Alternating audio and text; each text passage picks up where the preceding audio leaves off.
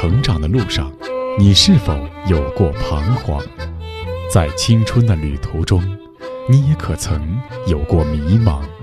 面对亲子教育，你是否还有担心和疑虑？一起关注成长你我他，让生命与智慧一同成长。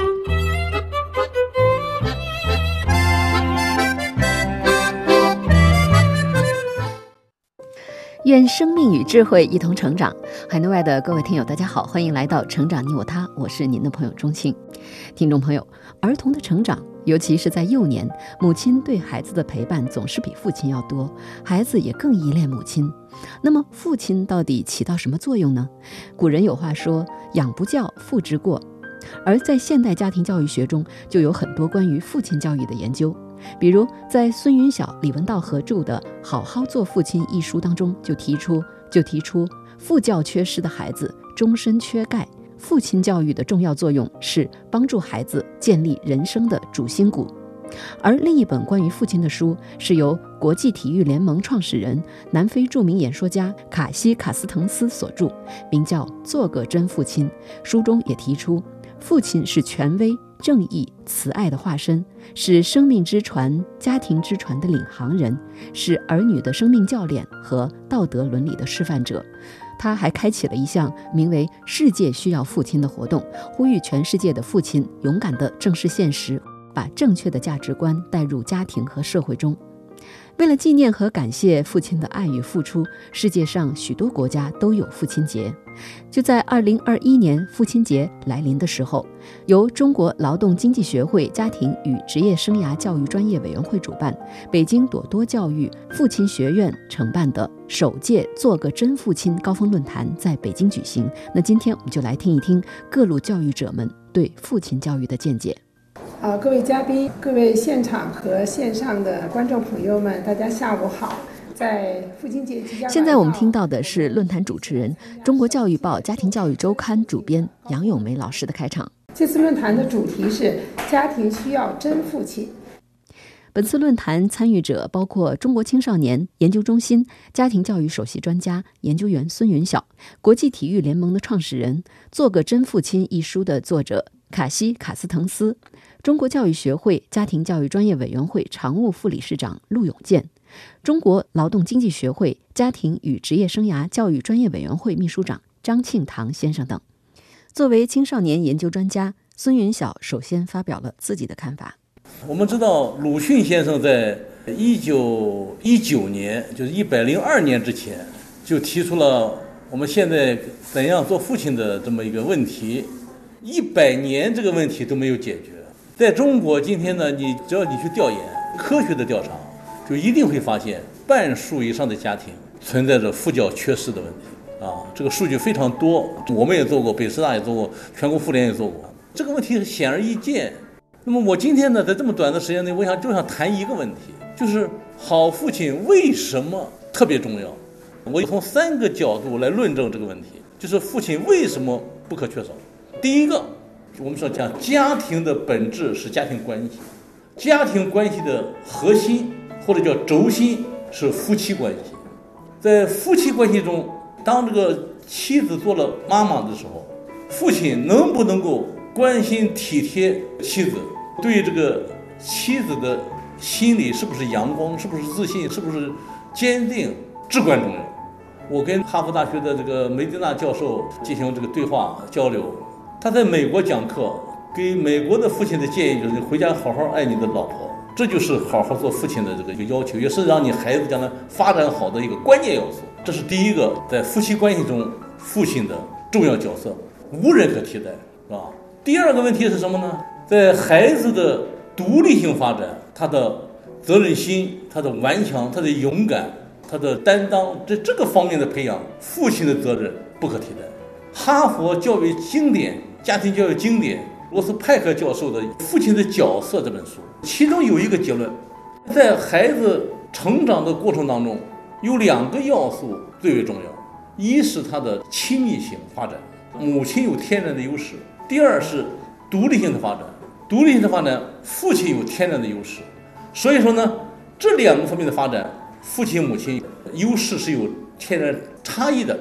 你比方说，小的时候在童年时代，孩子你不用给孩子谈教育，你不用讲道理，就爸爸妈妈抱孩子的差别就给孩子深刻的印象。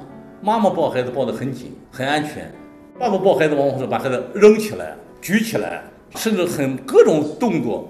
我在那个埃及的撒哈拉大沙漠的深处看那个贝都因人的部落的时候，我们那个司机就是贝都因人。到沙漠的深处见到他的儿子，一下把他儿子就举起来，脚冲天，头冲地，没有一个母亲会这么做的。所以说，父亲的这种习惯、动作、养育方式，就让孩子感到一种。顽强、勇敢、冒险，是吧？这种担当。第三个，我觉得也是一个非常不可忽视的，就是好好做父亲是一个男人走向成熟的关键的途径。这个男人当他有了孩子之后，他要是不好好做父亲，他就永远的失去了他成熟的机会。你看，现在我们都知道，养育孩子是是巨大的挑战。我是一个父亲。我的女儿现在刚做了妈妈，做了半年多。我刚从上海回来，到我我从宁夏去旅行，完了飞到上海去看小外孙。那么我抱着我的半岁多的小不到七个月小小小孙，你会发现需要巨大的那个耐心和爱心，需要精力，是吧？我抱着他，他能直起来，这个脚蹬在我的这个胸部，像登山一样的，噔噔噔噔噔噔噔噔，还在往上爬呢，你知道吗？这小孩的 这个探索。所以你会发现呢，这个任何一个父亲最初的时候，就跟我在女儿出生的时候抱着柔弱的女儿的时候，觉得哎呀，充满了责任感，觉得哎呦，责任太大了。但是实际上，这个父亲为什么好多父亲选择逃之夭夭？逃之夭夭，为什么呢？受不了孩子的这种问题非常之多。这个时候呢，确实是妈妈更细心、更耐心。所以说，这个时候会选择男主外女主内，给自己找个逃遁的一个理由。实际上呢，这是一种逃避，这种逃避的损失是非常大的。孙云晓老师从三个方面阐述了父亲的重要性：一是对妻子，也就是孩子的母亲的爱与支持；第二是父亲对孩子独立性的发展有天然的优势；第三是只有做一位父亲，才是一个男人真正走向成熟的有效途径。但是在我们的社会中，却因为对父亲的作用认识不足，普遍存在着父爱缺失的状况。在孙云晓和李文道合著的《好好做父亲》一书当中，就列举了很多的数据和案例。下面我们来听一段《好好做父亲》的书摘。有一天傍晚，我在北京的街头打出租车，的哥是个中年人，圆脸儿，板寸头，看样子心情不错。他问我是干什么的，我说是做儿童教育的。的哥很惊讶地看我一眼，说：“老爷们儿还搞什么儿童教育呀？”聊天中我知道他有一个九岁的女儿，就反问他：“你不管孩子的教育吗？”他不以为然地嗨了一声：“教育孩子是他妈的事，我就管挣钱。”我想，这位的哥父亲或许就是父教缺失的形象代言人。二零零九年三月二十三日，我们中国青少年研究中心发布了中日韩美四国高中生权益状况比较研究报告，其中一组中国父教缺失的数据引起社会的关注。从四国比较的数据中可以看出，中国高中生觉得父母关心自己最多。中国百分之九十四点零，美国百分之九十三点九，韩国百分之九十一点七，日本百分之八十八点四，但中国高中生却与父母聊天最少。中国百分之五十四点八，韩国百分之七十点一，美国百分之七十三点八，日本百分之八十二点零。中国高中生觉得烦恼无处可诉的比例最高，高达百分之二十一点零。日本百分之十九点四，韩国百分之十七点二，美国百分之八点四。特别值得注意的是，当我们问四国的高中生：“你如果有心事和烦恼，找谁诉说呢？”美日韩三国的高中生都把父亲和母亲放在前五位，而中国高中生只把母亲放在前五位，父亲不在前五位，排在网友之后。我在各地讲课提到过这一点。总是会引起哄笑，因为大家觉得太不可思议了。显然，中国普遍存在父教缺失的现象，所以当我们在写作《拯救男孩》一书的时候，就有一个强烈的愿望，要写一本好好做父亲。那么，父亲缺失有什么危害呢？家庭是个人健康成长的基石，也是社会和谐的基石。青少年的许多社会问题，如暴力、犯罪、性问题、网络成瘾等，往往源于家庭，而父教缺失就是其中一个非常重要的原因。父教缺失对孩子和社会的破坏性影响都是不容置疑的。有人认为，父教缺失就像开启了一条生产线，向社会批量输送问题孩子，向监狱批量输送罪犯。实际上，做个好父亲相当不容易。作为《好好做父亲》的作者之一，教育专家，同时自己也是一位父亲，孙云晓分享了自己亲身的体会和感受。这个好好做父亲的过程，是一个爱心培育的过程，经验的一个积累。我自己很有体会。刚才我们来的路上说到了，现在这个课外班非常严重，严重到教育部都成立一个校外教育监管局来专门干这件事情，是不是？而我自己体会呢，父亲有特别的责任和义务。而我的女儿没上过重点小学、中学、高中都没上过，但是呢，我女儿从小就跟着我呢走遍天下。我们的暑假、寒假、长假都是在旅行的。我女儿呢，可能受我影响，养成读书、阅读和写作的习惯。后来当了个记者，我觉得发展也很好。没上那么多课外班，未必就意味着灾难就末日来临，一样可以快乐的生活。但是，所以我在女儿的发展上，我给了很大支持，这我自己的一种体会。所以，我觉得好好做父亲的过程是一个男人最重要的、最神圣的修炼。父母对于孩子的成长都无可或缺，但父亲与母亲的职责有所不同。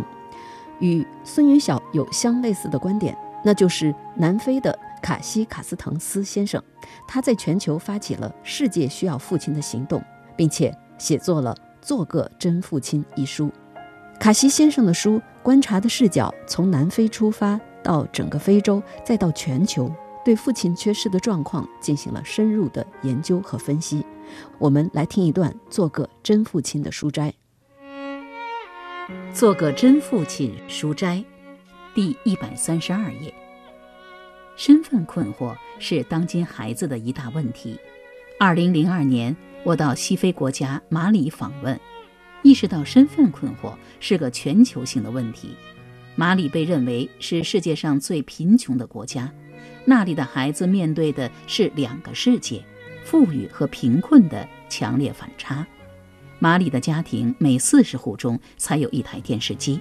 有电视的家庭会把电视放在门外，屏幕对着大街。附近的孩子们被吸引，聚集过来，坐在石头或木头上看电视节目，像在剧院里一样。他们的眼前是两个截然不同的世界。在电视屏幕里，他们看到的是遍地豪车与加利福尼亚的现代生活方式。而在他们生活的世界中，只有一口锅和一个碗，还有一套换洗的衣服。这还算幸运和相对有钱的家庭，多数人家甚至没有床。面对这两个截然不同的世界，他们要如何理解与接受这种落差呢？他们在成长过程中怎样才能理解和定位自己的身份呢？他们会成为什么样的人？他们的人生追求是什么呢？我们看到，当苏联解体、东欧巨变、资本主义思潮入侵时，受影响的人们陷入了极大的身份困惑。很多父亲作为身份的守护者，突然陷入了挣扎和迷失，只能手握伏特加，干脆醉生梦死。因此，当时家庭破裂、酗酒成瘾和年轻人吸毒比例飙升。离乡打工现象也极大地助长了身份困惑问题。据统计，有超过一百万菲律宾人在国外打工，百分之八的墨西哥公民居住在美国，百分之二十五的津巴布韦人长期在南非工作。这些地方的年轻人都面临双重身份问题：他们一只脚在本乡本土，另一只脚踏入虚拟的世界。他们到底是什么身份？是本乡人还是国际人？由此可见，当今世界的身份困惑问题不容忽视。以上是卡西卡斯滕斯先生的书，接下来再来听一听他的发言。父母有不同的职责。呃，我们为什么这样说呢？是因为我们要从孩子的角度来看待父亲和母亲。呃，这里呢，我们先来分享一下父亲的职责。首先，父亲要建立情感上的安全感。如果没有这一点，其他的职责都不会有效果。其次呢，父亲也需要建立家庭当中的道德权柄和道德准则。呃，除此之外，父亲也需要在家庭当中去赋予每一个家庭成员身份。还有很重要的一点就是，孩子能够听到从父亲而来的肯定。母亲也有非常具体的职责。母亲则是营造家庭当中和谐亲密的空间，并且呢，母亲也通过遵守家庭当中的道德准则来肯定父亲。母亲同时也发展廉洁和共情。母亲同时也为家庭当中提供培育和照顾。呃，如果我们看到两者是如何结合的，我们会可以看到以下几点。我们能够看到有这样一个情感上的安全和亲密感，从父亲而来的一个情感上的安全感，而母亲则是带来家庭当中这样的和谐、亲密无间。呃，我知道在亚洲呢，呃，就是学业是特别重要的。我也知道，所有的父母都想把孩子们送到顶尖的学府。Because everyone says, education. 每一个人都在讲教育是如此之重要。Now education. 确实，教育非常重要。But parents provide the. 但是父母才是为教育提供那个最为根本的那个基础，而教育的根本则是安全感和愉悦感。父亲的职责对子女如此重要，无论是东方还是西方，古代还是现代，很多人也都意识到这一点，只是常常不知道从哪里获得有效、正确的指导。在中国的传统社会，流传着一些公认的家庭教育文本，比如我们熟知的《颜氏家训》《朱子家训》《曾国藩家书》《傅雷家书》等等。但是随着时代的不断变化，传统的父义、母慈、兄友弟恭、子孝等这些价值观，放到了多元化、国际化的社会，还适用吗？中国教育学会家庭教育专业委员会常务副理事长陆永健老师举了一个例子，那就是著名的企业家、慈善家田家炳先生。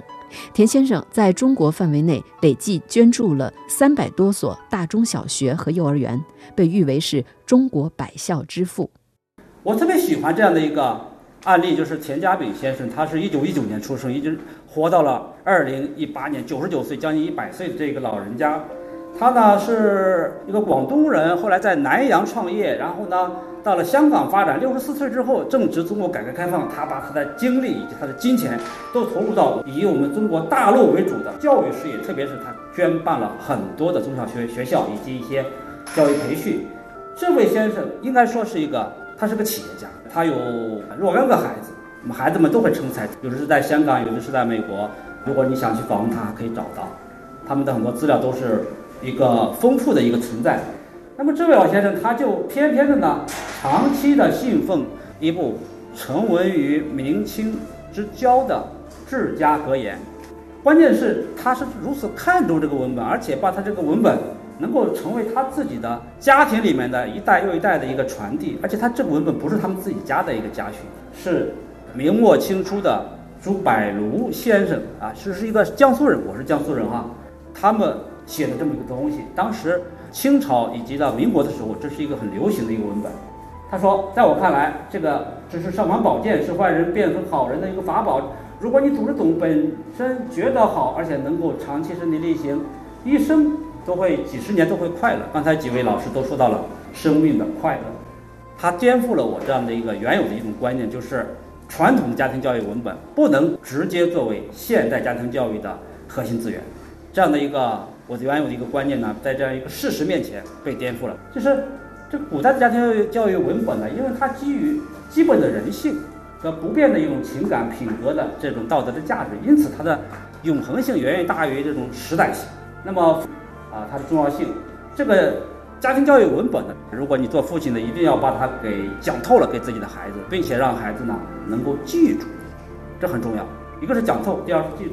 当然，最重要的是这个父亲，他能够把这个他所传递的这个东西，芝加哥言，能够把它活出来。这个田家炳先生呢，他就反复的强调，他父亲是当时就是这么一句一句教过他，并且在他的自己的言行当中来去实践这样的一个啊明清之交的这样的一个文本，以至于这个东西呢成为一种活的东西。陆永健老师用田家炳先生的例子，说明像这样的现代成功人士也在使用传统的家庭教育文本。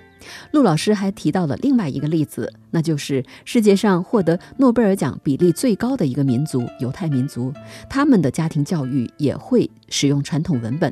比如，很多家庭在逾越节的时候会阅读一本已经有一千多年历史的书，名叫《逾越节传奇》。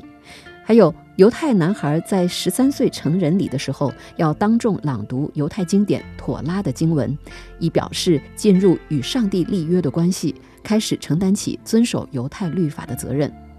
从这些案例，我们可以看出，传统家庭教育文本不会因时代而过时，而是会因为对人性本质的深刻洞察而历久常新。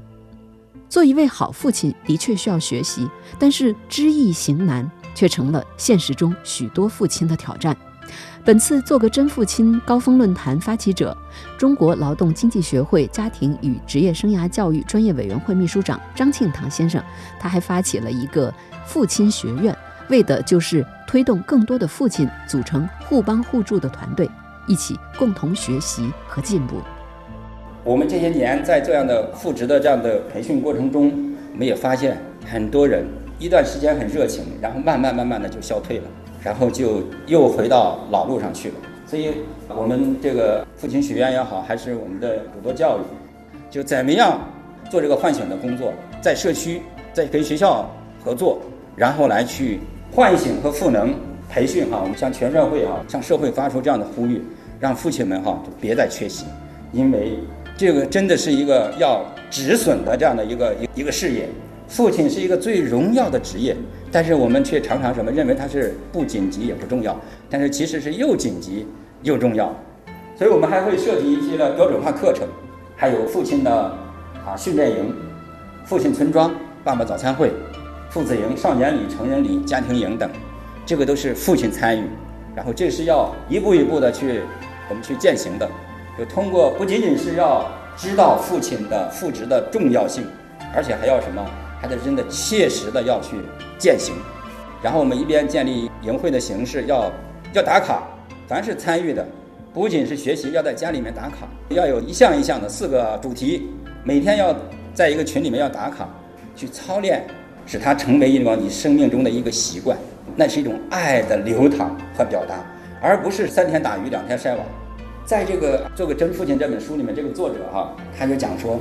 要做一个真正的父亲，首先是一个真正的男人，所以他就有一个给出这样的一个呼吁哈。当然，对男人的定义哈，每个人根据你的价值观和你各种的这种领受不一样，他是有这样的一个表达哈。卡西说，真正的男人就是充满挑战时，勇于坚持自己的信念。